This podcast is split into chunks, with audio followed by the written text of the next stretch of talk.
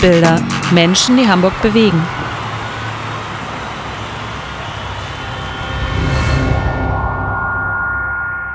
Hallo und willkommen zur vierten Folge von Stadtbilder. Menschen, die Hamburg bewegen. Der Podcast über Bilder und Bilder von Hamburg.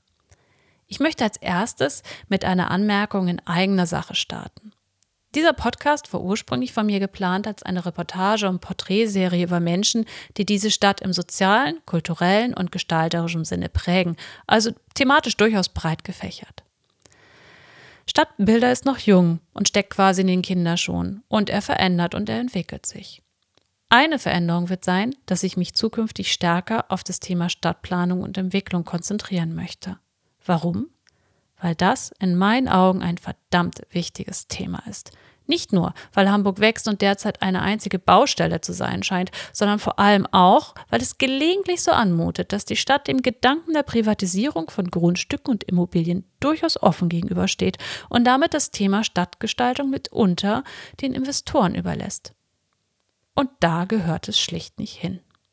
Zwar gibt es bei jeder Ausschreibung Auflagen seitens der Stadt, dennoch hat das Ganze Konfliktpotenzial. Ein aktuelles Beispiel der Streit über die Gedenkstätte in den Stadthöfen in der Hamburger Innenstadt. Dort entsteht ein neues Quartier. Wohnen, Gastronomie, Nobelhotel, Einzelhandel, alles ganz schick. Allerdings waren genau dort an dieser Stelle von 1933 bis 1943 die Leitstellen der Kriminalpolizei und der Gestapo beheimatet. Hier waren die Arrestzellen und die Verhörräume. Das wiederum ist nicht ganz so schick. Die Quantum Immobilien AG hatte beim Kauf des Geländes die Auflage, einen Ort des Erinnerns zu schaffen. Das macht sie, nur in kleinerem Umfang als geplant, munkelt man.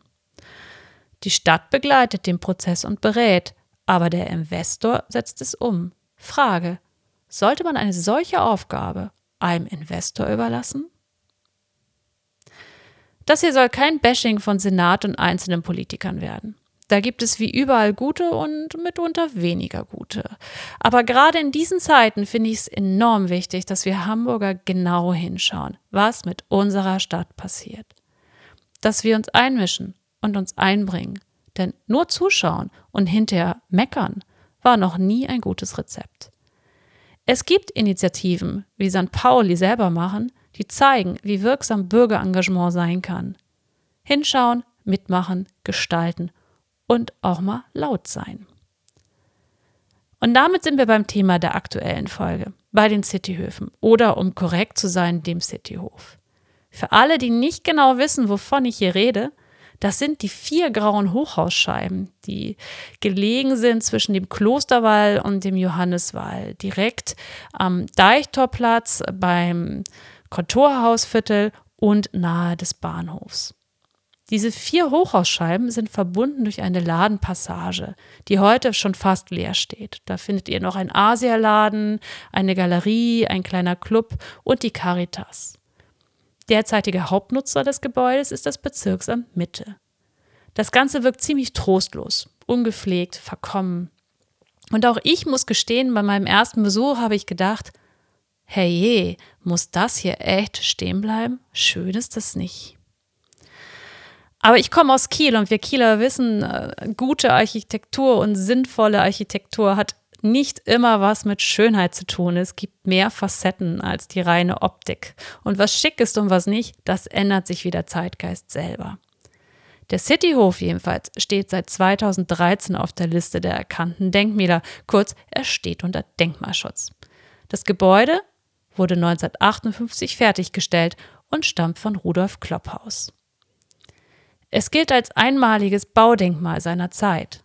Seine klaren Strukturen stehen im Gegensatz zum angrenzenden Kontorhausviertel. In den 70ern wurde der Komplex, Komplex saniert und die Fassade mit nicht ganz so schönen grauen Eternitplatten verdeckt. Ursprünglich verwendete Klopphaus weiße Leka-Platten. Das war ein damals vollkommen neues Material, das prima, also wunderbar mit dem roten Klinker harmonierte und gleichzeitig für Spannung sorgte.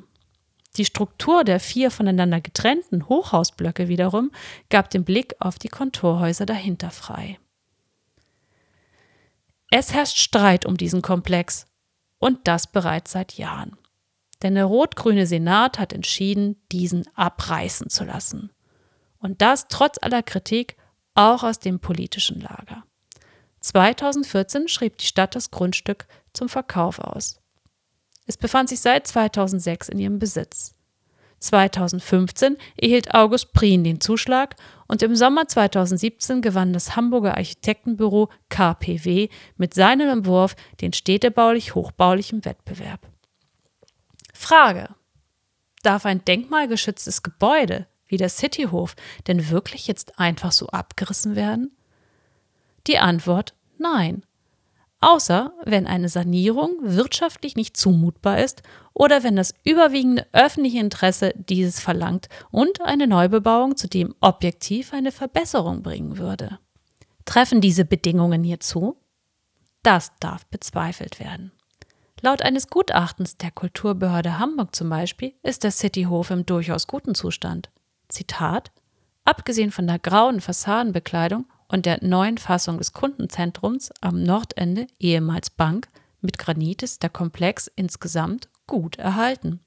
Zitat Ende. Unterschiedliche Entwürfe, unter anderem der vom Architekten Volkwin Mark, zeigen, dass der Komplex durchaus sanierungsfähig ist und dadurch seine ursprüngliche Funktion im Stadtbild wieder einnehmen könnte. Und noch ein anderes Argument steht im Raum, das des Umweltschutzes, denn eine Sanierung gegenüber einem Neubau hat den großen Vorteil, dass sie die Ressourcen und die Umwelt schont. Es ist schon ein wenig bemerkenswert, dass ausgerechnet dieses letzte Argument eine rot-grüne Regierung unbeeindruckt lässt. Man hat offensichtlich entschieden, dass der Cityhof reif ist für den Abbruch und einen Wurf gewählt, der vor allem durch funktionale Aufteilung und faszinierende Spannungslosigkeit besticht. Anstelle des Cityhofs soll ein 190 Meter langer roter Klinkerkomplex entstehen, aufgeteilt in drei Blöcke in drei Funktionen Wohnen, Büro und ein Vier-Sterne-Hotel. Gastronomie, eine Kita, Einzelhandel und ein wenig Kultur sollen das Ganze beleben. Schon im Juni 2018 soll abgerissen werden. Zack, bumm, aus die Maus. Allerdings, es gibt ein Problem. Nicht nur, dass der rote Klinkerriegel optisch keine nennenswerte Verschönerung ist, Denkmalvereinchefin Christina Sassenscheid betitelte ihn jüngst als Backsteinwurst, es fehlt auch noch die Abrissgenehmigung. Denn dieser possierlich banale Bau verändert die Sichtwinkel auf das angrenzende Konturhausviertel. Und das zählt bekanntlich zum UNESCO-Weltkulturerbe. Und die UNESCO wiederum mag solche baulichen Veränderungen gar nicht. Man erinnere sich an den Brückenbau zu Dresden, der 2009 dafür sorgte, dass das UNESCO-Komitee dem Dresdner Elbtal sein Weltkulturerbestatus glatt entzogen hat. Das möchte man in Hamburg gerne vermeiden, will aber trotzdem gerne alles neu machen und geht deshalb auf Nummer sicher. Man überarbeitet die Pläne. Am Montag, dem 29. Januar, präsentierte das Bezirksamt Mitte genau jene im Rahmen einer öffentlichen Planungsdiskussion. Und ironischerweise fand das Ganze sogar in den Cityhöfen selber statt. Die wesentliche Änderung, die Geschossstaffelung, die einen unveränderten Blick bzw. einen unverstellten Blick auf das Konturhausviertel gewährleisten soll. Der Bürobau wird ein Geschoss niedriger ausfallen, Hingegen soll das Hotel ein Geschoss mehr erhalten. Der Wohnungsbau behält seine ursprüngliche Höhe. Allerdings sorgt die Kita auf dem Dach hier für eine Reduktion der geplanten Anzahl der Wohnungen von ursprünglich 190 im ersten Wurf auf geschätzte 140 Wohnungen. Wohingegen, das nur am Rande, die Anzahl der Hotelzimmer sich von 200 auf 220 steigert. Ein Schelm, wer Böses dabei denkt. Aber zurück zum Thema, der Cityhof. Seine Zukunft sieht also düster aus. Die Zeichen stehen auf Abschied, auf Abriss. Dennoch, der Widerstand gibt nicht auf und ließ auch in der öffentlichen Planungsdiskussion die Muskeln spielen. Allen voran die Initiative Cityhof E.V. um Marco Alexander Hosemann. Seit 2015 kämpft der Verein für den Erhalt des Cityhofs. Ich habe mich im Vorfeld der Planungsdiskussion mit Amelie und Marius vom Cityhofverein im genau selbigen getroffen. Sie berichten über ihr Engagement und ihre Motivation und erläutern, warum dieser Komplex aus ihrer Sicht erhaltenswert ist und ein Abriss eigentlich keine wirkliche Alternative darstellt. Im Anschluss an diese kleine Führung mit Amelie und Maris switchen wir noch einmal zur öffentlichen Planungsdiskussion vom 29. Januar diesen Jahres. Nur so viel, es war emotional und die wesentlichen Fragen der Hamburger blieben oft unbeantwortet. Zum Beispiel jene, wo denn die Zustimmung des Denkmalschutzamtes zum Verfahren vorliegen würde aber dazu später mehr. Ja, also ich bin Amelie, ich studiere Kultur der Metropole, also ein Studiengang, der sich total komplett mit Stadt beschäftigt und was Stadt eigentlich ist und für wen Stadt eigentlich ist vor allem. Und irgendwann bin ich auf äh, die Initiative Cityhof gestoßen weil auch schon Kommilitonen von mir zu diesem Konflikt hier geforscht hatten, aber ich selbst war auch immer eher nicht besonders überzeugt davon, was das für ein Gebäude ist, warum es erhaltenswert ist und habe mich dann damit beschäftigt im Rahmen des Urbanize, ein Festival, ähm, wo es um Wohnen und, und Housing the Many ging. Und ähm, da habe ich Marius und Marco kennengelernt und die haben davon erzählt, was sie hier so machen. Und dann habe ich mir das Gebäude nochmal angeguckt und habe gemerkt, wow, eigentlich finde ich das total spannend. Ich finde spannend, was die hier machen und ich finde spannend, was dieser Ort irgendwie sein kann. Und ähm, so bin ich dann dazu gekommen, hier mitzumachen. Seit magst du mir noch mal eine Jahreszeit? Das war 2016. Hm. Genau. Ähm, ich bin Marius. Ähm, ich habe Kulturwissenschaften studiert in Lüneburg und dann Urban Design hier an der Hafen City Universität. Habe dort auch Marco kennengelernt, der damals Ende 2014 die Initiative Cityhof gegründet hatte und wir haben dann angefangen, uns zu überlegen, was können wir eigentlich noch daraus machen, haben dann einen Verein gegründet und seitdem setzen wir uns halt ähm, hauptsächlich für den Erhalt dieses Gebäudeskomplexes ein. Und genau, mich bewegt auch überhaupt, wie mit Stadt umgegangen wird hier auch im Innenstadtbereich und finde, dass äh, durchaus auch der Cityhof eine Chance für eine langfristige und nachhaltige sozialere Stadtentwicklung eigentlich darstellt. Also du bist dann auch so ziemlich von Anfang an dabei? Ziemlich von Anfang an, ja. Genau. Seit 2015. Mhm. Und der Verein heißt Cityhof e.V. Cityhof e.V. Genau. Prima. Wollen wir ein bisschen rumgehen? Gerne. Wie ist denn der, aktuelle Stand der Dinge? Der Stand der Dinge ist, dass ähm, es wurde schon ja, jetzt seit einiger Zeit, ähm, ich glaube 2013, das erste Mal das Grundstück zum Verkauf ausgeschrieben. Es gibt einen Investor, August Prien. Ähm, und es wurde auch ein Architekturwettbewerb letztes Jahr durchgeführt. Wir können gerne reingehen. Ähm, und mittlerweile ist es so, dass eigentlich der Stand der Dinge ist, dass Anfang Juni abgerissen werden soll und eben ein neuer Gebäudekomplex errichtet werden soll. Mit 140 Wohnungen statt geplanten 190 Wohnungen. Da wurde nochmal nachkorrigiert nach unten von der Geschosshöhe. Und Aber mehr Hotelzimmer, ne? Auch mehr Hotelzimmer, genau das, das ist dabei rausgekommen. Und ja, es ist ein ziemlich großer Gebäuderiegel und da können wir später nochmal vielleicht erklären, was uns daran stört, weil man es auch eigentlich hätte anders machen können. Wobei man auch sagen muss, dass der Abrissantrag nicht durch ist. Also genau. er ist gestellt, aber bisher wurde nicht die Zustimmung erteilt für den Abriss, was natürlich aufgrund von Denkmalschutz und so weiter gar nicht so leicht ist. Und ähm, ja, das bleibt noch ein bisschen spannend, zu guter Letzt, würde ich sagen. Was ist denn, wir stehen jetzt hier, das Ganze ist ja ziemlich, ich sag mal, in die Jahre gekommen und mitgenommen hier. Äh, es sieht auch aus, als wurde eine Zeit lang hier stark geraucht, alles ein bisschen vergilbt. Mhm. Lange Zeit offensichtlich nichts gemacht, aber man sieht hier ja an den Türen und so, hier gibt es schon sehr schöne Details. Mhm. Aber es ist in die Jahre gekommen. Was ist denn das Besondere an diesem Gebäude? Also was wirklich besonders ist, es wurde ja, glaube ich, 54 angefangen zu bauen. Ähm, es ist ein Architekt, der es gebaut hat, der auch im Kontorsviertel schon andere Gebäude errichtet hatte zuvor.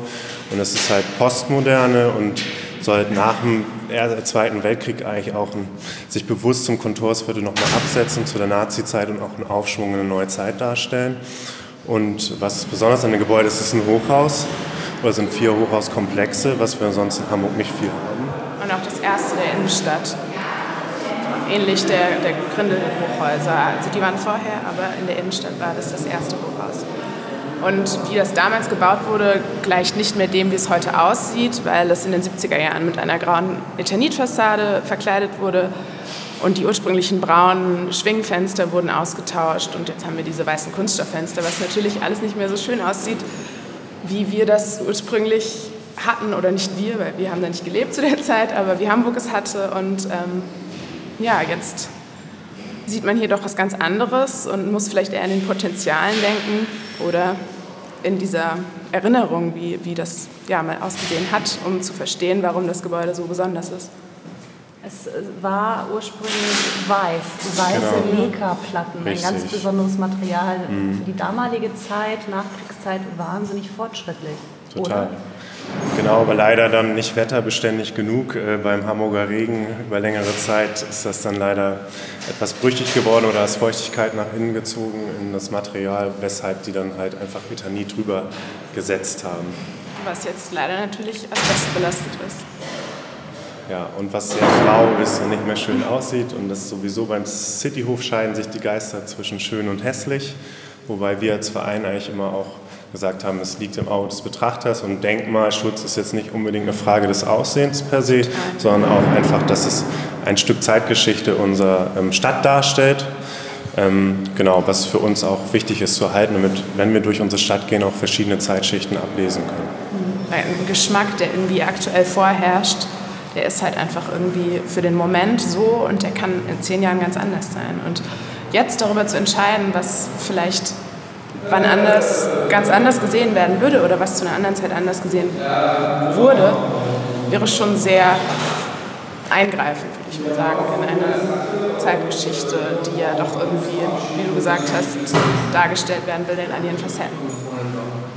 Das heißt, Stadt, ja, Prozess ist. Wenn ihr hier steht, seht ihr eigentlich vielleicht dieses Gebäude mit anderen Augen als jetzt der simple Hamburger Besucher oder der Pendler, der da jeden Tag ja. vorbeifährt und sich denkt, Herrgott, schön ist das nicht. Genau, das liegt auch damit zusammen natürlich, dass wir das Gebäude kennengelernt haben. Also ich muss auch sagen, ich selber zuvor, 2013, war ich auch nie in der Ladenpassage habe es nie wirklich richtig wahrgenommen, muss ich sagen. Aber sobald man sich mit dem Ort mal auseinandersetzt und auch als wir die ersten Veranstaltungen hier gemacht haben, die Leute auch mal kamen in diese Ladenpassage und wir noch unseren Raum hatten und den bespielen konnten, wurde für viele auch recht schnell klar, dass es eigentlich doch ein sehr wertvoller Ort ist, weil eben auch ganz attraktive Nutzungen hier eigentlich drin sind in der Ladenpassage oder auch besondere Nutzungen, wie ein alter Buchladen oder ein Lokal, was da schon seit sehr langer Zeit ist und sozusagen auch ein Stück Einzigartigkeit und Authentizität auch hier ähm, am Ort zu finden ist. Die sind auch noch da? Na, mittlerweile ist es so, also es gibt noch ein, zwei, drei Sachen, aber ähm, es setzt jetzt langsam der Leerstand ein, auch schon über längere Zeit, was natürlich auch nicht mehr so attraktiv war. Es gibt kein Laufpublikum hier. Das liegt aber auch daran, dass äh, vor dem Bezirksamt Mitte am Nordeingang ein fetter Container steht.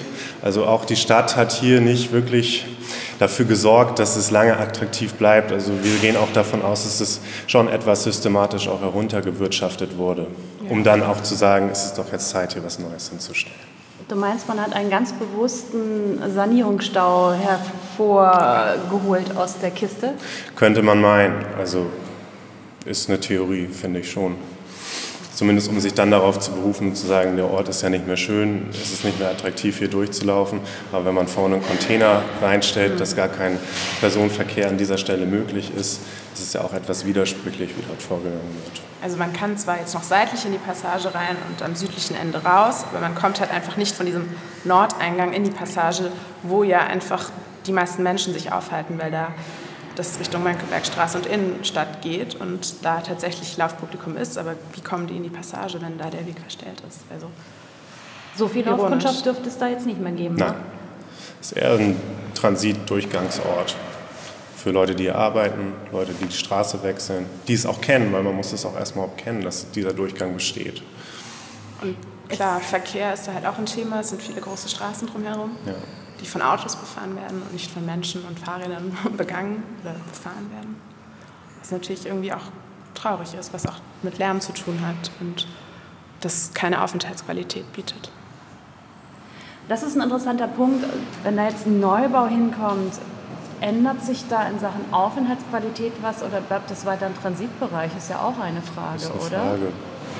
Also die Straßen werden nicht zurückgebaut, es wird nach wie vor viel Autoverkehr sein.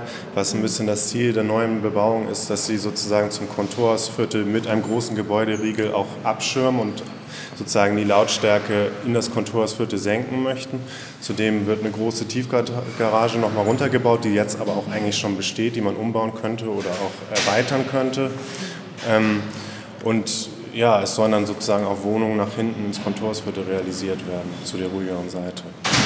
Ja, aber auch nach vorne. Nach vorne auch, ja. Und was halt ironisch ist, was verloren geht, sind halt die Sichtbeziehungen. Wenn man mit dem Zug nach Hamburg reinfährt, kann man durch die City-Hochhausscheiben auf das Kontorhausviertel schauen. Und wenn man sich den Neubauplan anschaut, dann ist das eine Mauer. Und das verdeckt komplett diese Interaktion zwischen dem Cityhof und oder dem neuen Gebäude dann und dem Kontorhausviertel, was ja ursprünglich von dem Architekten anders geplant war und was man jetzt auch so darstellt, als würde man das ja als wichtigsten Punkt äh, mit in den Neubau aufnehmen wollen, dass es eben dieses, diese Beziehung gibt, aber aus meiner Perspektive gibt es die dann nicht mehr durch diesen Neubau. Wir haben nur einen weiteren Klinkerklotz und die Frage ist, ja, ist das alles, was Hamburg kann, roter Klinker oder gibt auch andere Dinge. Wir stehen hier vor dem Eingang der, des Bezirks Hamburg Mitte, Bezirksamt Hamburg Mitte. Rechts ein äh, grünes kleines äh, Viereck, links ein rotes Viereck. Das alles, alles hat hier seine Regeln. Ja. Und äh, es ist gerade eben viel Verkehr gewesen. Es ist um die Mittagszeit. Es ist Mahlzeit im öffentlichen Bereich. Äh, die sind eigentlich somit die letzten, die hier sind, oder? Wie wird das Gebäude? Ihr sagtet, ja. es gibt schon Leerstand unten. Äh, genau. Wie wird das Gebäude aktuell noch genutzt? Vom Bezirksamt Mitte, also auch Einwohnermeldeamt, großer Verkehr hier. Hamburg ist, Mitte ist ja ein großer Bezirk, der abgedeckt wird und Genau, also viele öffentliche Verwaltungsaufgaben, die hier im Bereich erledigt werden. Und die würden dann auch umziehen. Ja, bald. In das Axel Springer Haus, beziehungsweise das umgebaute. Aber es gibt auch aktuell noch die Galerie unten, die hatten wir noch nicht erwähnt, und einen Asia-Supermarkt, wo auch mhm. natürlich viele Menschen vorbeikommen. Ein chinesisches Restaurant gibt es auch so. Ein italienisches Restaurant. Und den 0816 privat betriebenen Club. Club. Aber die meisten haben jetzt eben zum März quasi die Kündigung. Oder eigentlich alle. Mhm. Und ähm, ja, das ist ja nicht mehr so lange hin. Dann wird auch das Bezirksamt rausziehen und dann wird wahrscheinlich versucht werden, so schnell wie möglich abzureißen, um einer möglichen Besetzung oder was auch immer entgegenzuwirken. Sollen wir ein bisschen weitergehen? Ja, gerne. Auch noch mal raus? Oder? Gerne. Also wir können ja mal gucken, eine Ladenpassage, wie das da jetzt ausschaut, ja. äh, wie verrammelt oder nicht verrammelt. Ja. Ich würde gerne so ein bisschen auf eure Initiative nochmal eingehen. Wie viele Leute habt ihr da? Also im Verein sind wir jetzt um die 30 aktive Mitglieder. Ja. Ähm, wir treffen uns immer im Gängeviertel, weil wir seitdem wir hier nicht mehr tagen können, sozusagen auf der Raumsuche waren, wo wir untergekommen sind. Genau. Und der Verein wächst stetig, auch mit seinen Aufgaben und mit den Mitgliedern. Ich würde sagen, am Anfang ging es hauptsächlich auch einfach um diesen Denkmalcharakter und mittlerweile auch mit der Gründung des Bündnis Stadtherzes hat sich unser Fokus einfach noch mal viel mehr auf die soziale Stadtentwicklung gelegt und, und was ja, Stadt eigentlich ist, für wen, was das bedeutet, wenn die Stadt all ihre öffentlichen Flächen privatisiert. Und das sind aktuell Themen, die uns beschäftigen das hier gehört ja auch der Stadt tatsächlich seit 2006. Ja. Jetzt ja eben verkauft an August Prien, ja. aber war im Stadtbesitz hier, richtig? Richtig. Und das ist eben ein großer Kritikpunkt, wenn man auch mal überlegt, der Verkaufspreis liegt bei 35 Millionen Euro.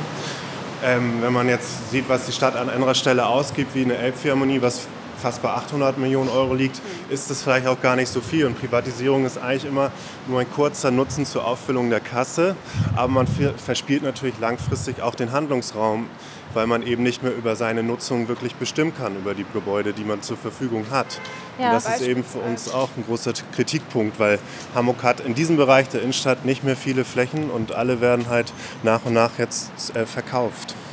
Hier sitzt beispielsweise auch die Caritas drin mit einem Stützpunkt und der Krankenstube für Obdachlose.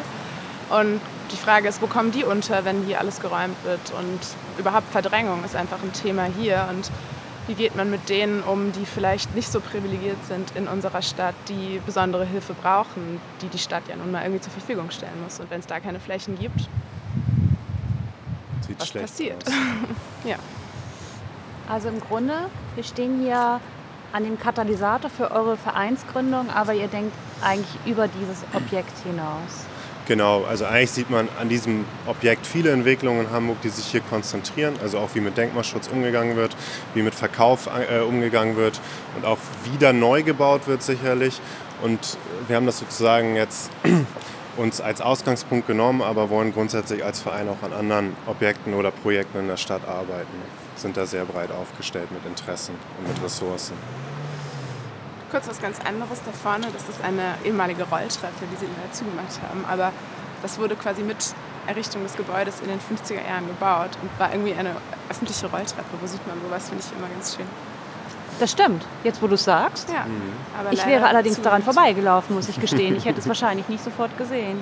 Ich könnte mir auch vorstellen, wenn ich diese grauen Platten da drauf wären, die ja erst 1978, glaube ich, dann darauf mhm. gekommen sind, wäre das eine durchaus lichte Erscheinung, trotz ja. der doch ja sehr kompakten Bauweise. Absolut. Es ist auch ja. einfach eine ausgeklügelte Architektur. Also wenn man sich die Fenster anschaut, das waren ja die braunen Schwingfenster davor, war eine Leka-Platte halb so groß wie ein Fenster. Also es war alles sehr geometrisch, ästhetisch ansprechend irgendwie gebaut und konstruiert und ähm, sah einfach toll aus, wenn man da hochgeguckt hat. Diese ganzen quadratischen Formen, die sich überall äh, wiederholt haben. Und jetzt ist es halt irgendwie grau und mit diesen Schrauben, Nägeln auf den Fassaden. Sieht alles nicht mehr so hübsch aus. Und selbst das Blumenwerk im Fenster passt sich diesem tristen Bild an, weil wir sehen Kakteen und das übliche Bürogestrüpp, wenn ich das mal so salopp sagen ja. darf. Und ihr hattet eure Büro dort vorne. Genau. Das habt ihr jetzt wann räumen müssen? Äh, das war 2016 im Januar.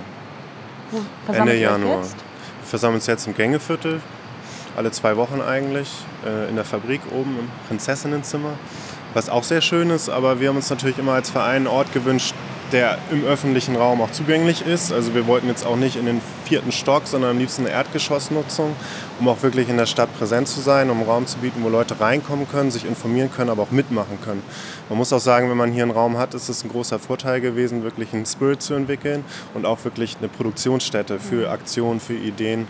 Ähm, genau, und wir konnten den Raum natürlich nutzen, wo immer für wir wollten, ob das eine Veranstaltung war im kulturellen Bereich, eine Ausstellung oder dann doch eine Party. Also wir haben auch zwei, drei Partys dort geschmissen ähm, was auch immer sehr schön war. Und wir konnten natürlich dann auch ein bisschen für die Soli-Kasse ein bisschen Geld uns reinholen. Aber wir mussten auch die Miete bezahlen, das war sowieso dann nötig. Ah, ihr habt auch wirklich regulär Miete an die Stadt gezahlt genau. für dieses Verein. Ganz normal.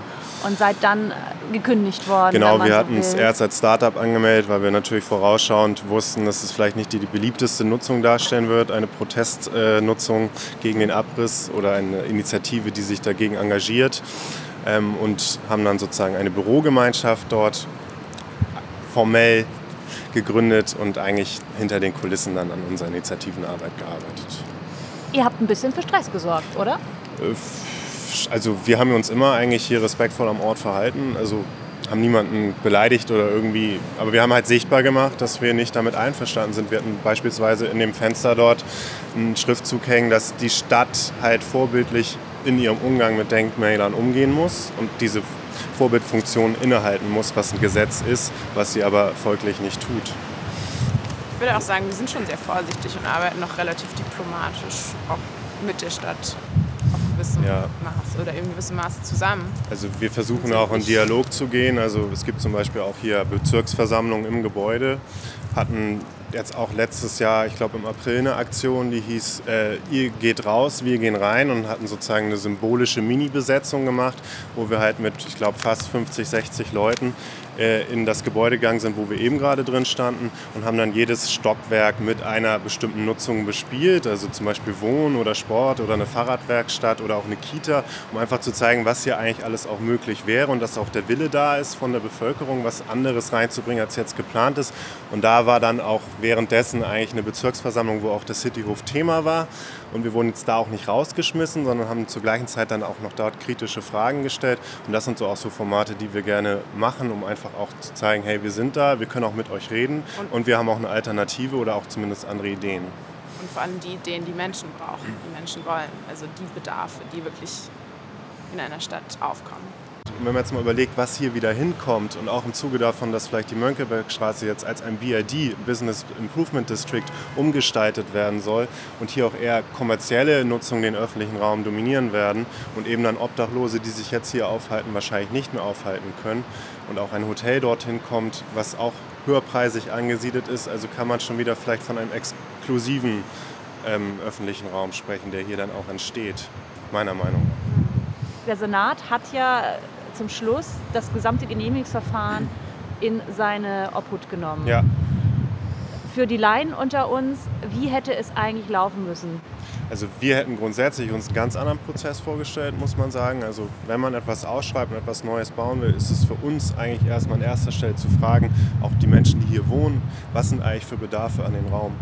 Und das geht eigentlich mit einer umfassenden Bürgerbeteiligung einher. Und die gab es per se wirklich gar nicht. Es gibt jetzt zum Beispiel äh, nächste Woche irgendwann auch nochmal eine Veranstaltung, die halt diskutieren, anhören und mitreden. Aber was soll da noch mit beredet werden? Die Entscheidungen sind mal wieder im Hinterzimmer getroffen worden zwischen Investor, Stadt und Bauherren. Und ähm, das war eigentlich ein großer Kritikpunkt von uns aus, dass man eigentlich hätte erstmal umfassend beteiligen müssen, um dann etwas hier hinzustellen, was auch dem Bedarf der Menschen in der Stadt gerecht wird. Also wir haben uns eigentlich vorgestellt, dass im Bestand, was, was die Stadt auch hier machen möchte, grundsätzlich möglich ist. Also man kann auch jetzt nicht beim Neubau von einer Verbesserung der städtebaulichen Situation sprechen. Wie wir schon gesagt haben, wird es einen großen Riegelkomplex geben. 190 finden, Meter lang. Ja, und eine Riesenmauer, also eine Stadtmauer, die Hamburg da eigentlich nochmal baut. Ähm, und das finden wir eigentlich Quatsch, weil diese Architektur eigentlich einzigartig ist und sich Beziehungen leistet zum Kontorsviertel, was ja auch Weltkulturerbe ist. Also dieses Gebäude steht ja auch in der Pufferzone vom Weltkulturerbe. Und ja, es ist eigentlich bedenklich. Auch die Tiefgarage kann auch Stellplätze liefern, dass ein bisschen äh, Autos auch aus dem Kontorsviertel dort parken. Es ist möglich. Ja, Gibt es andere Beispiele, wo das mit der Teilhabe funktioniert? Ja klar, also wenn man jetzt Esso-Häuser nimmt mit der Planbude, die sich auf den Kiez gestellt haben über mehrere Monate und tatsächlich so eine öffentliche Wunschproduktion eingeleitet haben, wo jeder reingehen konnte und auch mit ähm, ja, Ideen äh, in, Zeichnungen oder auch mit Knete oder was sie alles dort gemacht haben, reinbringen konnte, woraus dann ja dann eigentlich der Entwurf entstanden ist mit einem Architekten. Den braucht es ja am Ende auch immer. Es braucht ja immer jemand, der die ganz vielen Ideen dann auch in ein Gebäude steckt. Ja. So, das ist ja klar. Aber was auch hätte anders laufen müssen, dass überhaupt der Erhalt eine Variante im, im Entwicklungsprozess dieses Komplexes überhaupt darstellt. Weil das wurde irgendwann eben aus ja, ähm, nicht möglich gemacht, dass man eigentlich dann nur noch im letzten Wettbewerbsschritt sich für einen Neubau entscheiden konnte und somit die Architekturbüros, die alle mitgemacht haben im Wettbewerb, alle einen Neubauentwurf dann dort auch eingebracht haben. Das fand ich tatsächlich auch schade. Es gab ja einen sehr schönen Entwurf von mhm. Volkin Mark, mhm. der, wo man sieht, wie dieses Gebäude äh, mit dann doch diesen, trotz Hochhaus, diesen offenen Strukturen sich in einer doch lichten Leichtigkeit mhm. gegenüber Speicherstadt und Kontorhaus äh, behaupten könnte. Also ein Gegensatz, ohne wirklich Gegensatz zu sein, wie es ja auch geplant war. Und ich fand es erstaunlich, dass eigentlich ja auch politisch und aus der Architekturszene dieser Stadt eigentlich fast nur Gegenstimmen zu hören waren, also für den Erhalt gegen mhm. Neubau. Absolut, selbst die CDU äh, ist nicht fein mit dem Abriss. Ähm, und das ist wirklich bezeichnend, dass die gesamte Fachöffentlichkeit oder zumindest ein großer Teil der Fachöffentlichkeit sich gegen den Abriss ausgesprochen hat und jetzt natürlich auch gegen den neuen Entwurf und vielleicht auch Leute, die damit d'accord waren, dass es abgerissen wird, jetzt aber besonders bei dem neuen Entwurf auch sagen und zurückschrecken, das kann doch nicht sein, was Hamburg jetzt hier schon wieder vorhat, das ist nicht mutig. So, und gerade hier am Stadteingang auch, muss man ja sagen, wäre vielleicht auch mal ein anderes Projekt gefragt, was auch der Stadt eine neue Qualität geben könnte und nicht wieder nach Schema F, Hafen City Style, wie wir es überall hier sehen, große Klinker, sondern vielleicht auch mal was Mutiges, ähm, was eben auch, auch wieder vielleicht Hamburg im Stadtmarketing bereichert, wie es ja immer so ist, dass oft aus der Gegenwehr Projekte entstehen, die sich Hamburg dann auf die Karte schreibt, sei es der Park Fiction, sei es das Gängeviertel. Also dort entstehen eigentlich immer interessante Projekte, die dann auch für die Stadt ähm, wichtig geworden sind. Man muss auch sagen, im, äh, in der Entwurfsphase oder bei dem Wettbewerb war Bedingung, dass es eine Backsteinfassade wird. Also das war so festgeschrieben. Da konnten gar keine mutigen Entwürfe Entwürfe wirklich eingereicht werden. Es war klar, dass die disqualifiziert werden, weil man den Klinker sehen wollte. Mhm. Möglicherweise durch Jan Walter, der sich das noch gewünscht hat, bevor er aus dem Amt als Oberbaudirektor geschieden ist. Ja. ja. Für euch als Initiative, wir haben jetzt, beziehungsweise ihr habt jetzt ja noch diesen einen Ankerpunkt, äh, wo eure Gegenwehr greifen könnte. Es gibt noch keine Abrissgenehmigung. Genau. Wie hoch ist die Chance, dass das gute Stück hier doch noch ein bisschen länger stehen bleibt? Zuerst muss man sagen, die City Hoffnung stimmt zuletzt. Ähm, problematisch ist natürlich, dass äh, die Stadt sich über die Entscheidung des Denkmalamtes setzen kann und sagen kann, gut, die haben sich zwar dagegen ausgesprochen, aber dennoch einmal ein bisschen aus dem Wind hier, ja, wenn ihr mir meint, den Abriss genehmigen. Die City-Hoffnung also, stirbt zuletzt. Genau. Natürlich. Das muss man sich einfach im Hinterkopf behalten.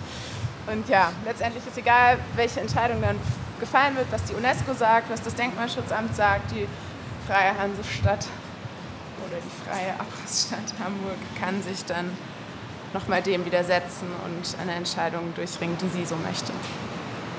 Und dementsprechend ist der Abrissantrag eigentlich entschieden. Ja. Wie fühlt sich denn das an, so für, wo wir jetzt hier so stehen? Ja, etwas nostalgisch. Also wir haben das Gebäude sehr schätzen gelernt. Wir haben auch gemerkt, dass es anders sein kann als dieser sehr leere tote Raum. Also wir hatten hier teilweise Veranstaltungen mit 300, 400 Menschen und auch es besteht einfach auch ein Bedarf an Freiräumen. So ist finde ich einfach schade. Auch, auch, hätte die Stadt uns als Chance sehen können, diesen Ort noch mal ein bisschen nach vorne zu bringen und nicht immer nur auf Konkurs zu gehen, sondern das auch mal. Ich meine, wir sind alles Menschen, die sich auch in unserer Freizeit mit Stadtentwicklung auseinandersetzen, die auch qualifiziert darüber denken können und eben das wurde einfach auch nicht als Ressource groß betrachtet, sondern immer eigentlich als Widerstand, was ich auch schade finde, weil wir wirklich viel Energie und Zeit da reingesteckt haben in das ganze Projekt mit natürlich noch anderen Initiativen rund um den Hauptbahnhof. Das war auch nochmal ein Versuch im letzten Jahr, dass wir ein Bündnis gegründet haben, das Bündnis Stadtherz mit dem Einwohnerverein St. Georg oder der Stadtteilinitiative Münzviertel, um einfach nochmal alle Akteure, die hier gerade auch von dieser Form der Stadtentwicklung betroffen sind, zusammenzutrommeln, um so den öffentlichen Druck zu erhöhen. Ja, es fühlt sich an, als würde vielleicht ein neues Kapitel beginnen, aber noch hören wir nicht auf, weil noch ist noch eine ganz kleine Chance, vielleicht etwas zu verändern. Also wir sind eigentlich immer sehr resilient auch mittlerweile. Man lernt ja auch, oder? Ja, klar. Den Umgang. Vernetzung ist wahrscheinlich ein sehr, sehr wichtiges Thema. Dass Mit das alle, Wichtigste. Die, es gibt ja doch erstaunlich viele kleine Initiativen und Vereine, die sich einsetzen ja. auf unterschiedlichen Ebenen. Eigentlich müsstet ihr euch alle zu einem großen Bündnis irgendwie zusammen. Genau, das haben oder? wir getan und geguckt, was ist eigentlich der gemeinsame Nenner. So, man muss ja schauen, was sind die Interessen und wo kann man dann dies zusammenführen und zu sagen, das betrifft uns doch alle. Und so war es beim Gängeviertel damals auch gelaufen. Oder grundsätzlich, man fängt an, sich ein Netzwerk zu bauen. Und je größer das ist, desto mehr öffentlicher Druck kann entstehen. Und desto mehr repräsentativ ist das Meinungsbild dann auch von so einer Initiative. Oder wie, ich, äh, wie man sagen kann. Genau, also das ist mit der wichtigste Punkt eigentlich bei uns gewesen, dass wir gemerkt haben, okay, alleine als Verein können wir in der Sache vielleicht nicht mehr so viel bewirken, aber wir müssen jetzt mal einfach alle ranholen, die es auch hier im Umkreis mit betrifft, zum Beispiel auch Hinz und Kunz. So haben wir Stefan Karenbauer, der sich für die Obdachlosen seit vielen Jahren engagiert und das ist natürlich auch eine große Frage hier, was passiert mit diesen Menschen rund den Hauptbahnhof, wenn auch immer mehr Hochglanzarchitekturen entstehen, weil das hier gerade wichtige Räume noch für sie sind, wie mit der Caritas da vorne eben, wo sie den Stützpunkt haben und auch eine medizinische Notversorgung. Genau, und das haben wir dann versucht und auch gemacht und Veranstaltungen durchgeführt, öffentliche Veranstaltungen, wo auch Politiker oder Bezirksamtsmenschen hätten hingehen können, um sich dort zu informieren, was auch teilweise passiert ist. Also wir haben immer den Dialog auch gesucht. Also es ging immer darum, Leute auch hierher zu bringen. Ne? Also kaum jemand hat das auf seiner Landkarte im Kopf, dass es hier dieses Ding steht und dass man damit auch was anderes machen kann, als was jetzt hier ist. So, und das war dann immer bei den vielen Leuten Aha-Moment, als sie dann eben auf die Veranstaltung gekommen sind, wow, das ist ja echt einzigartig, das ist toll, so auch mit dieser Passage und hier hätte man noch ganz andere Dinge realisieren können. Über die Zeit hätten wir die Möglichkeiten gehabt. Das glaube ich auch ein Ding ist, wo Hamburg sich darüber Gedanken machen sollte, ist so Grundstücksvergabepolitik. Also wir haben hier ein Riesengrundstück, was nur von einem Investor gekauft werden kann. Also man hätte ja auch eine Parzellierung vielleicht machen können, auch wenn er neu gebaut wird, dass vielleicht auch für unterschiedliche Nutzung Platz und Geld da ist. Also das finde ich immer so ein Problem, dass man sagt, okay, wir haben jetzt ein Riesenareal, das kann nur einer kaufen. Und solche Leute sind natürlich Leute, der kauft es jetzt, der lässt es bauen und der wird es dann auch wieder weiterverkaufen, weil er es nicht selber betreiben möchte. Und das ist sozusagen so eine Preisspirale, die da immer mitschwingt, dass es eigentlich dann auch immer teurer wird, hier dann auch zu wohnen. Ja. So, und das ist für uns auch ein riesen Kritikpunkt, dass wir jetzt auch bei Volk wie Marz-Entwurf, der war zwar vielleicht im Bestand, aber grundsätzlich auch noch an die Vorstellung der Stadt sehr angelehnt. Wir hätten uns hier vielleicht ein ganz anderes Projekt gewünscht. Kleinteiligkeit ist auf jeden Fall ein total wichtiger Punkt. Ja. Aber ihr lasst euch nicht also desillusionieren. Ihr seht da noch Angriffspunkte. Wenn dieses gute Stück fällt, sollte es soweit kommen. Es ist ja dummerweise nicht ganz unrealistisch. Natürlich nicht. Ähm, wo seht ihr euer nächstes Zielobjekt? Wie macht ihr wirklich ganz, ganz finit weiter? Es muss vielleicht gar nicht um das Objekt an sich gehen, sondern eher um die Ideen, die vielleicht übertragbar sind, die skalierbar sind, die man dann immer wieder irgendwie ganz theoretisch oder halt auch wirklich praktisch, wenn man dann ein Objekt findet, äh, anwenden kann. Und das geht dann auch eben alles nicht verloren, was wir erarbeitet haben, weil das ja hauptsächlich, ja, wie gesagt, übertragbare Ideen und Vorstellungen sind. Und äh, was haben wir noch so an, an Gebäuden jetzt schon im Visier? Postpyramide, ein total was. tolles, brutalistisches Gebäude, wird ja jetzt auch aktuell schon abgerissen. Ähm, Tja, also ich denke mal, wir werden immer Aufgaben bekommen von, von der Stadtentwicklung in Hamburg. Da gibt es immer was zu tun. Ich würde mir für mich selbst wünschen, vielleicht mal etwas kleineren zu arbeiten, was auch mehr Realismus dann in eine wirkliche Mitgestaltung bringt, weil es war von Anfang an hier schwer, sich einzubringen. Also im Dialog mit der Stadt oder irgendetwas. Also dass man vielleicht auf einer kleinteiligeren Ebene arbeitet. Wir sind auch sehr an öffentlichen Raumprojekten interessiert, also auch was Interventionen in öffentlichen Räumen angeht. Und wir würden uns vielleicht wünschen, auch mal wieder einfach einen Raum zu haben in der Stadt, den wir auch langfristig bespielen können, um da dann wieder neue Formate oder neue Ideen zu entwickeln. Also es ist halt mittlerweile echt schwer in Hamburg irgendwie halbwegs günstig eine Fläche zu kriegen. Amelie und Marius vom Cityhofverein. Der Cityhofverein führt übrigens auch regelmäßig durch dieses Gelände hindurch. Und zwar heißt die Führung Cityhof mehr als ein Denkmal und findet an jedem ersten Sonntag im Monat statt, und zwar um 15 Uhr. Treffpunkt ist der Arno-Schmidt-Platz von dem Eingang der Zentralbibliothek am Hühnerposten. Ich kann das tatsächlich empfehlen. Das ist äh, durchaus spannend, das Gebäude mal mit anderen Augen zu sehen, außer wenn man vorbeifährt und wie gesagt denkt, boah, schön ist das nicht. Mehr Informationen findet ihr auf der Website des Vereins und zwar unter www.city-hof.org. Wir sind noch nicht ganz durch für heute. Wie versprochen möchte ich euch jetzt noch ein wenig mitnehmen auf die öffentliche Planungsdiskussion, die am Montag, dem 29. Januar stattfand. Und zwar im Cityhof selber und wo das Bezirksamt Mitte allen voran der Amtsleiter vom Fachamt Stadt- und Landschaftsplanung Michael Marte die neuen Pläne präsentierten.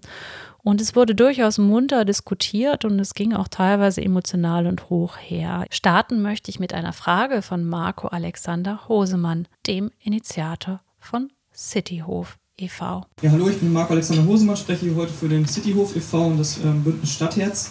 Und vorweg habe ich ähm, erstmal eine ganz kleine grundsätzliche Frage. Herr Böttcher hat ja dankenswerterweise in Paragraph 3 anfangs ähm, zitiert.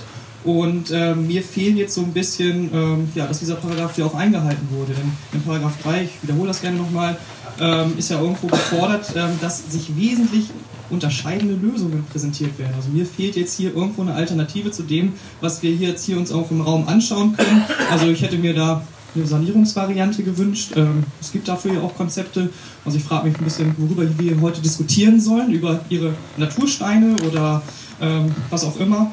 Und dann noch eine, ähm, eine, eine Sache, die ich auch nicht äh, wirklich berücksichtigt gesehen habe, ist, ähm, was ja auch irgendwo erörtert oder worüber die Bürgerinnen unterrichtet werden sollen, ähm, was sind die voraussichtlichen Auswirkungen dieser Planung, die Sie uns hier heute vorgestellt haben. Und eine ähm, ganz wesentliche oder nicht unwesentliche Auswirkung ist meiner Meinung nach oder unserer Meinung nach, ähm, dass dieser Neubau eigentlich den Blick auf das Kontorsviertel nahezu vollständig verstellt. Und ähm, ja, da würde ich gerne mal Ihre Position zuhören. Herr Husemann, Sie hatten zwei Fragen. Einmal die erste, wie verhält sich das mit der Beteiligung. Nee. Die zweite Frage war. Die unterscheidende Lösung war die Frage und die Auswirkungen. Also das ist Baugesetzbuch. der drei ja. vorsieht letztendlich. Okay. Also Gut, also erstens, was hier im Baugesetzbuch unter dem Paragraphen 3 folgende steht, ist jetzt nicht so zu verstehen, dass für ein Bebauungsplanverfahren zwingend immer ja, verschiedene Varianten in diesem Beteiligungsschritt von der Gemeinde hier vorgestellt werden müssen. Es gibt ja auch, und das haben wir ja genau an diesem Standard heute so, Vorläufe. Es gibt ja sehr intensives Ringen auch um entsprechende Lösungen. Und in dem Fall ist es ja auch nicht ein sage ich mal, im näheren Angebots-B-Plan ist ja schon eine Übersetzung, die ihren Rückfluss hat auf die von Herrn Hafke vorhin dargelegten Wettbewerbsverfahren, diese zweistufigen Verfahren. Und voran ging ja noch ein Bieterverfahren. Insofern direkt für Sie, Herr Hosemann, das ist kein Widerspruch zu den Regelungen im Baugesetzbuch. Die Frage, diese voraussichtlichen Auswirkungen, das habe ich ja versucht auch vorhin deutlich zu machen, dass wir sehr umfängliche Gutachtenlagen und Untersuchungen laufen haben, mit denen natürlich auch geguckt wird auf die einzelnen Themen bis hin zum Stadtbild. Das war ja auch jetzt die Frage von Ihnen, ob hier die Westkante vom Kontorhausviertel durch die Neubebauung verstellt wird oder ob hier diese Neubebauung durchaus das Ganze arrondiert und zwar nicht wie heute bei den vier Scheiben es gewisse Durchblicke gibt zwischen den Gebäudeteilen. Ja. Diese gesamten Fragestellungen, die haben wir damals natürlich schon sehr intensiv in dem Wettbewerbsverfahren betrachtet und das haben wir gemeinsam gemacht mit Vertretern aus, dem, aus, dem, aus der Welterbe-Kommission oder Komitee, mit auch anderen Vertretern, die sich genau mit diesen Fragen sehr intensiv beratend und begleitend in dem zurückliegenden Prozess beschäftigt haben. Und das ist natürlich noch nicht abgeschlossen, aber was man sagen kann, das ist ja genau das, was wir wollen, dass am Ende diese Neubebauung hier ihren Platz findet, ohne das Welterbe hier in irgendeiner Form im Stadtbild, in der Stadtsilhouette zu beschädigen. Christina Sassenscheid vom Denkmalverein Hamburg wurde mit ihrem Statement noch um einiges deutlicher. Dass die Freie und Hansestadt Hamburg zum vorbildhaften Umgang mit ihren Denkmälern verpflichtet ist, äh, wurde in den letzten Jahren bereits äh, wiederholt in Erinnerung gerufen. Leider hat es bis jetzt nichts an der Politik des aktuellen Senats äh, geändert. Ich möchte daher heute vor allem auf den Skandal eingehen, dass der Senat äh, für den geplanten Abriss des Cityhofes städtebauliche Interessen ins Feld führt. Wie Sie alle wissen, erlaubt das Denkmalschutzgesetz einen Abriss nur, wenn andere öffentliche Interessen dies verlangen. Der Senat behauptet daher, dass im Falle des Cityhofs äh, städtebauliche Interessen überwiegen und seinen Abriss quasi unumgänglich machen. Das Problem bei dieser Argumentation und damit auch das Problem für den Senat ist, dass beim vorliegenden Neubauentwurf in keiner Weise eine städtebauliche Verbesserung gegenüber dem Bestand erkennbar wird. Wir haben da auch nochmal Fotos mitgebracht, die hängen hier an verschiedenen Stellen aus. Fotos eines sanierten Cityhofs, um auch daran zu erinnern, was die Alternative zum geplanten Neubau gewesen wäre oder sein könnte. Der Vergleich zum Bestand lässt den Neubauentwurf ziemlich dürftig wirken. Er besitzt deutlich weniger visuelle Durchlässigkeit und verstellt den Blick aufs Kontors, Viertel und Schielehaus. Er hat keinerlei städtebauliche Prägnanz. Nicht umsonst hat er im Volksmund schon den Namen Backsteinwurst bekommen. Und dieser Stadteingang äh, benötigt eine städtebauliche Dominante, wie den Cityhof. Der Neubauentwurf ist jedoch schlichtweg belanglos. Die seltsam amorphe und hochverdichtete Form des Riegels, die natürlich jetzt schon in drei Gebäudeteile unterteilt ist, um den späteren Weiterverkauf zu begünstigen, hat nur genau eine architektonische Aussage und die lautet Profitmaximierung. Völlig,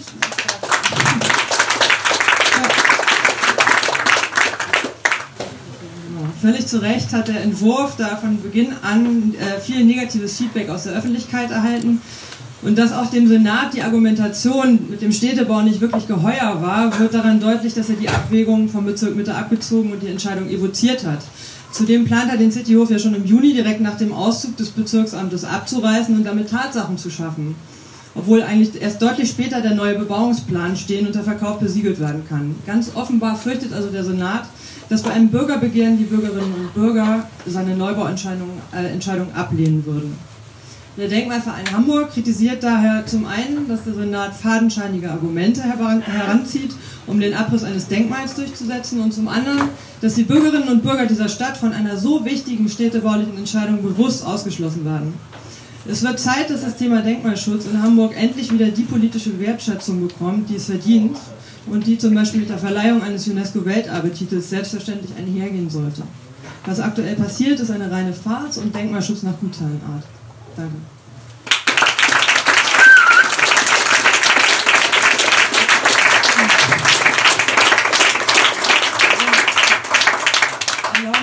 Erlauben Sie noch ein ganz kurzes persönliches Statement, unabhängig von der Haltung des Vereins. Ich empfinde es auch als Skandal, wie ein rot-grüner Senat immer wieder ignoriert, dass der Abriss von Gebäuden grundsätzlich eine gigantische Ressourcenverschwendung darstellt.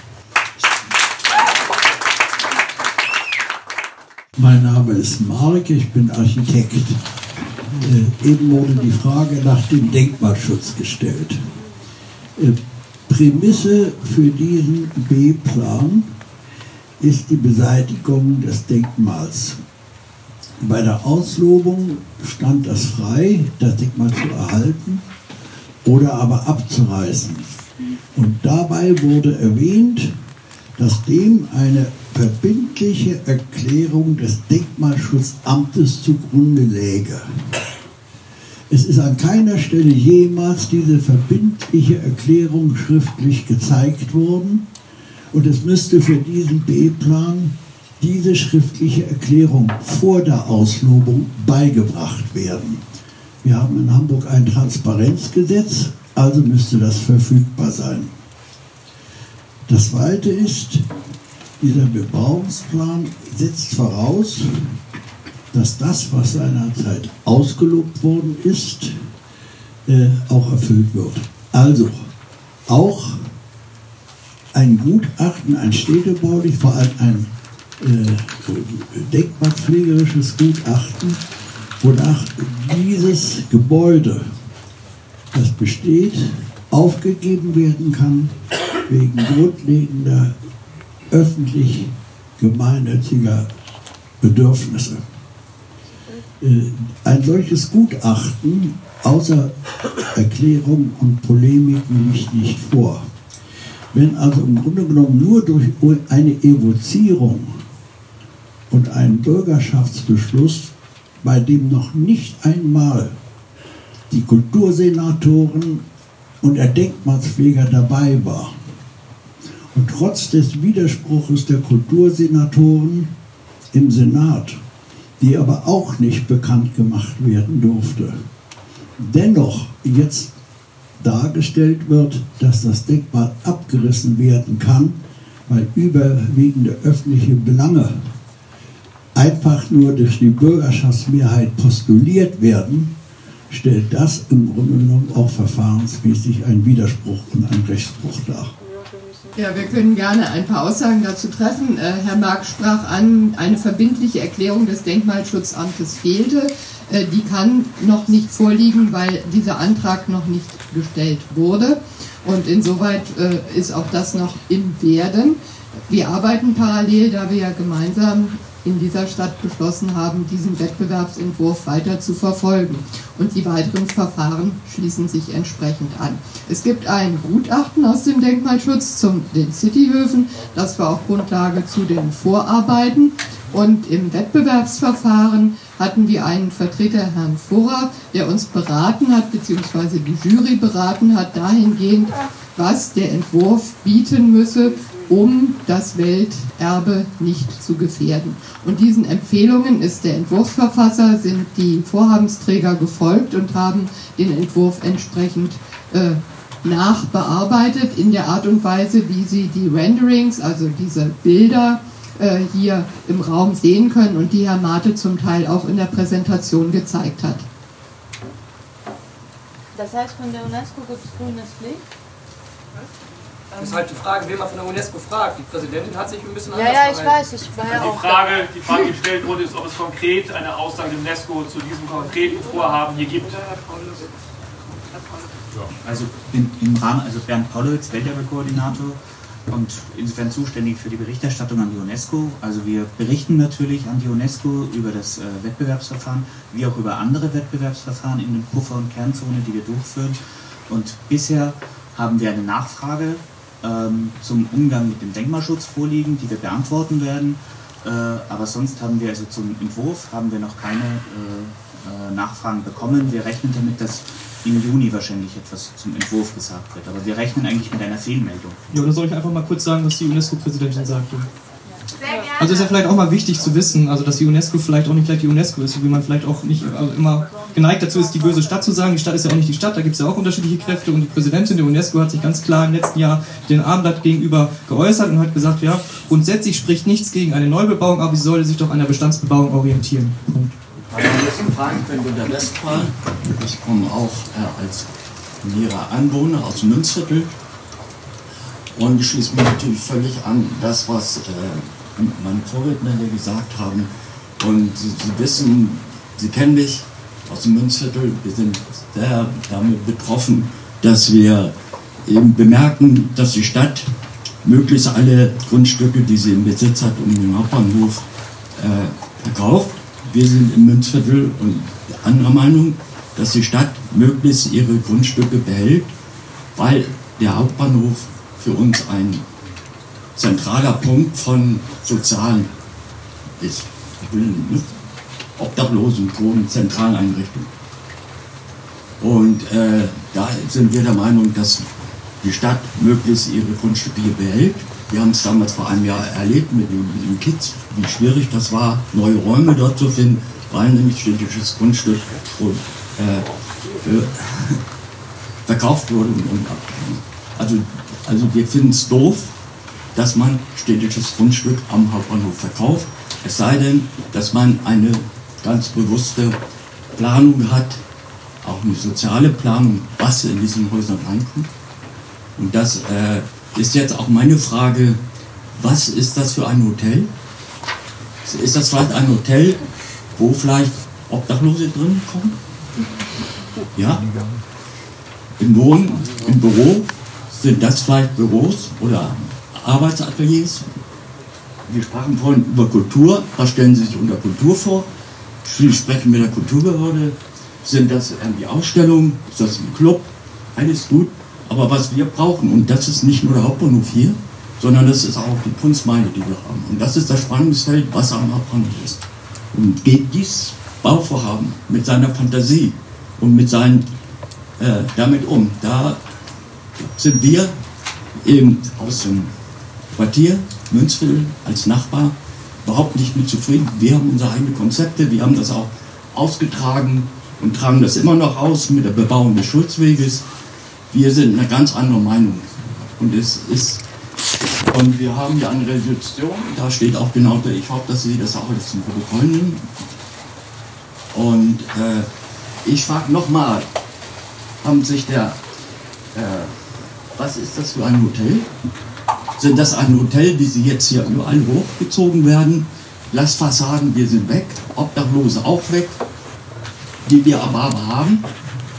Und, äh, und diese, das am, am, im Münsterviertel, was wir machen, Soziales und Grund zusammenzukriegen, gibt es hier irgendwie was Neues, was Frisches, inhaltlich. Architektur haben wir darüber gesprochen. Wir sind dafür, dass man mit diesen Häusern auch als Denkmal, denn da wird auch nicht drüber gesprochen, was eigentlich ein Denkmal überhaupt ist hier und warum das so etwas ist. Und äh, also ich bitte nochmal darum, der Investor, der da jetzt dran arbeitet, mit allen möglichst deutlich zu sagen, welche Vorstellungen wir haben mit dem Hotel. Wir bräuchten, ja, gibt es da ein Künstlerhotel oder ist das nicht 0815, was ja alles links und rechts ist, um, äh, wie, wie, ich sag's immer, äh, König der Löwen Touristen. Vielen Dank, Herr Westphal.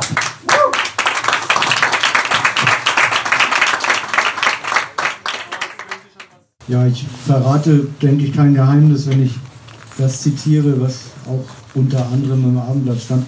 Also es gibt, es wird ein Vier-Sterne-Hotel. Obdachlose.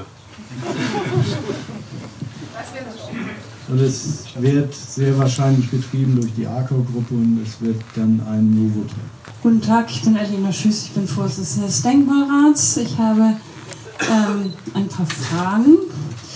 Ähm, die erste Frage ähm, ist, äh, also der Denkmalrat hat den Eindruck gewonnen, dass es sich hier um ein illegales Verfahren handelt, hat das auch gerügt, als es anfing.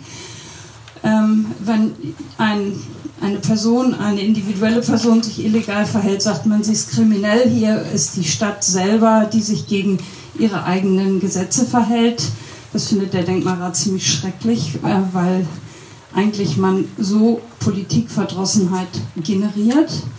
Ähm, und uns ist immer noch nicht klar, und ich wiederhole die Frage, die auch schon Vorredner gestellt haben, wo ist die Zustimmung des Denkmalschutzamtes zu der Zerstörung eines Denkmals? Wo ist diese Zustimmung? Die ist im Wettbewerbsverfahren, das hat Herr Mark gesagt, ja ähm, postuliert worden.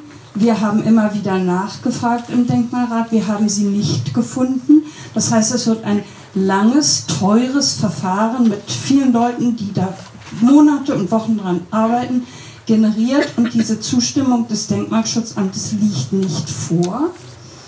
Und ähm, wir meinen, dass es vor dem Hintergrund dieses Falles Cityhof wahnsinnig notwendig ist, und das erzähle ich jedem, der es hören will und auch Leuten, die es nicht hören will, dass wir endlich ein Verbandsklagerecht für Kulturdenkmäler haben. Wir haben ein Verbandsklagerecht. Wir haben ein Verbandsklagerecht im Naturschutz, auch im Tierschutz, aber wir haben es nicht für Kulturschutz. Und wir sind hier im Jahr des, Kultur, des europäischen Kulturerbes 2018. In Hamburg merkt man es nicht so wirklich. Ähm, wir haben hier, ich fand diese Folie wunderschön, wo sie den ähm, Altstädter Hof, den Molenhof, den ähm, Bartholomei-Gebäude alle nebeneinander sagen, das ist alles Rudolf Klopphaus, der erst 20er Jahre gebaut hat, dann hat er Nazi gebaut und zum Schluss hat er den Cityhof gebaut. Ein Cityhof soll abgerissen werden, jetzt machen wir den alten Klopphaus, der ja dieses Klopphausviertel weitgehend gebaut hat, zum Nazi und dann ist er plötzlich gestorben. Nein, er hat danach den Cityhof gebaut. Das ist eins der allerspannendsten Wendehalsbereiche äh, von ganz Deutschland. Das findet man in ganz Deutschland nicht mehr. Dass man sieht, wie ein Architekt, wie vielleicht viele von uns, alle, alle von uns, sich in politischen Wendezeiten selber wenden und wie sehr wir uns wenden und was dabei rauskommt. Ich finde, also jeden, den ich nach Hamburg führe, den führe ich durch diese vier Häuser und sage, ja, sind wir nicht alle ein bisschen so? Es ist doch total spannend. Und im Kulturerbe ja, dieses Stück Hochkultur, wahnsinnig spannender politischer Kultur, was man jedem Kind und Jugendlichen zeigen sollte, abzureißen, ist so genannt, leider ganz das Gegenteil von europäischer Kulturerbebewusstsein. Also gar nicht. Das finde ich total traurig. Ähm, Frage ist, also wo ist die Zustimmung des Denkmalschutzamtes und was ist der Grund? Was ist der Grund für den Abriss, der im Denkmalschutzgesetz verankert ist? Ich, ich, mir fehlt die Fantasie. Dort sind die möglichen Gründe, die ein Abriss eines, äh, eines Denkmals ja verlangen müssen. Wo ist das? Meine zweite Frage ist, Sie haben gesagt, Sie haben viel berechnet. Ähm, wir haben hier eine rot-grüne Regierung. Wo ist die Berechnung der grauen Energie, die wir mit dem Abriss und Neubau so von vier solchen Riesengebäuden ähm, eigentlich machen? Wir reden so viel über Klimaschutz und die Grünen reden ganz besonders viel über Klimaschutz. Sowas niederzuhauen und neu zu bauen, ist so genau das Gegenteil von Klimaschutz. Wir wissen alle, Zement ist einer der klimaschädlichsten Baustoffe überhaupt. Und hier machen wir mal ganz viel kaputt und ganz viel neu. Und das nennen wir dann irgendwie eine rot-grüne Regierung? Ja, es darf eigentlich nicht sein, dass man jetzt eher abschneiderisch wird und ein seriöses Unternehmen in Zweifel zieht oder das Bemühen der Architekten oder auch des Amtes, sondern es geht hier im Prinzip um einen politischen Konflikt. Und dieses Verfahren, das ist ja der Beginn des B-Plan-Verfahrens basiert auf einer Kette von Entscheidungsfindungen und da geht es genau um die Rechtmäßigkeit und die Richtigkeit als Voraussetzung. Denn wenn die Voraussetzungen problematisch sind, ist auch das Ergebnis problematisch. Und äh, dieses war so ein, das Entscheidende ist, dass es eben keine inhaltliche bis zum heutigen Tag belegte Auseinandersetzung über die Frage der Wichtigkeit der Aufgabe dieses Denkmals aus übergeordnetem Interesse gibt und auch nicht belegt ist. Dann ist es ein einmaliger Umstand, den es noch niemals in Hamburg gegeben hat, dass sämtliche Institutionen beim Bürgermeister schriftlich dagegen zu Protest gegangen sind. Es war die Architektenkammer, es war die Patriotische Gesellschaft, es war der Denkmalrat, es war die Freie Akademie der Künste, immer mit ihren Vorsitzenden. Es war der Bund Deutscher Architekten, es waren die Freunde der Denkmalspflege, es war ICOMOS mit dem ehemaligen Chef der Hamburger Denkmalspflege, äh, Jörg Haspel, als Präsidenten. Es war äh, der Bund für Heimat und Umwelt äh, mit der ehemaligen Senatorin Gundlach. Einstimmig, ausnahmslos. Es hat niemand gegeben, der nicht dagegen angegangen ist. Und das Entscheidende ist, und das ist auch heute das Problem, dass im Grunde genommen nur mit einem verfahrensmäßigen Kniff, der natürlich rechtlich anfechtbar war, den aber nur jemand hätte anfechten können, der damit, davon betroffen war, das hätte der Bieter sein müssen, man dagegen hätte angehen können, aber dann hat man ein fünfjähriges Rechtsverfahren davor und dann verzichtet ein Bieter nicht des Rechtes wegen, sondern der Macht wegen und es setzt sich die Bürgerschaft mit einer falschen Entscheidung durch, mit ihrer Mehrheit. Ökologisch wie auch kulturhistorisch. Und das ist das eigentliche Problem. Ich möchte noch einmal auch auf den Streit zurückkommen zum Chilehaus. Es ist verständlich und der Oberbaudirektor war sehr verständlich in dem Wunsch, diesen Platz besser zu schließen, trotz der Anbindung zum Deichtorkreise.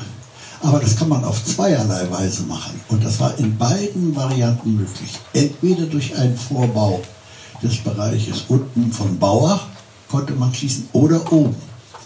Das, wäre, das ist keine Alternative zwischen Denkmal und Nicht-Denkmal. Und die abschließenden Worte, die durfte dann nochmal Volkwin Mark sprechen in diesem Podcast.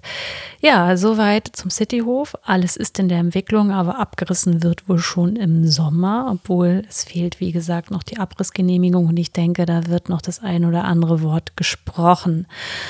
Ihr seid neugierig, ihr wollt euch einlesen in diese Geschichte. Ihr findet alle Links auf meiner Homepage, ebenso äh, wie ja noch ein paar Bilder zu der Geschichte. Homepage www.die-schreibfrau.com. Dort findet ihr dann unter der Rubrik Stadtbilder auch die vorangegangenen Podcasts. Ich hoffe, euch hat es gefallen. Folgt mir gerne auf äh, Facebook und äh, schaut mal bei Instagram vorbei. Auch da findet ihr mich unter dem Namen Die Schreibfrau. Ansonsten freue ich mich natürlich auch über euer Feedback. Äh, Kontaktdaten findet ihr ebenfalls auf der Homepage. Äh, ich freue mich auf Anregungen. Ich freue mich auf weitere Themen, die euch vielleicht am Herzen liegen oder auch auf liebevolle Kritik, wie auch immer. Für heute sage ich Tschüss, schwimmt nicht zu weit raus, Ahoi und bis zum nächsten Mal.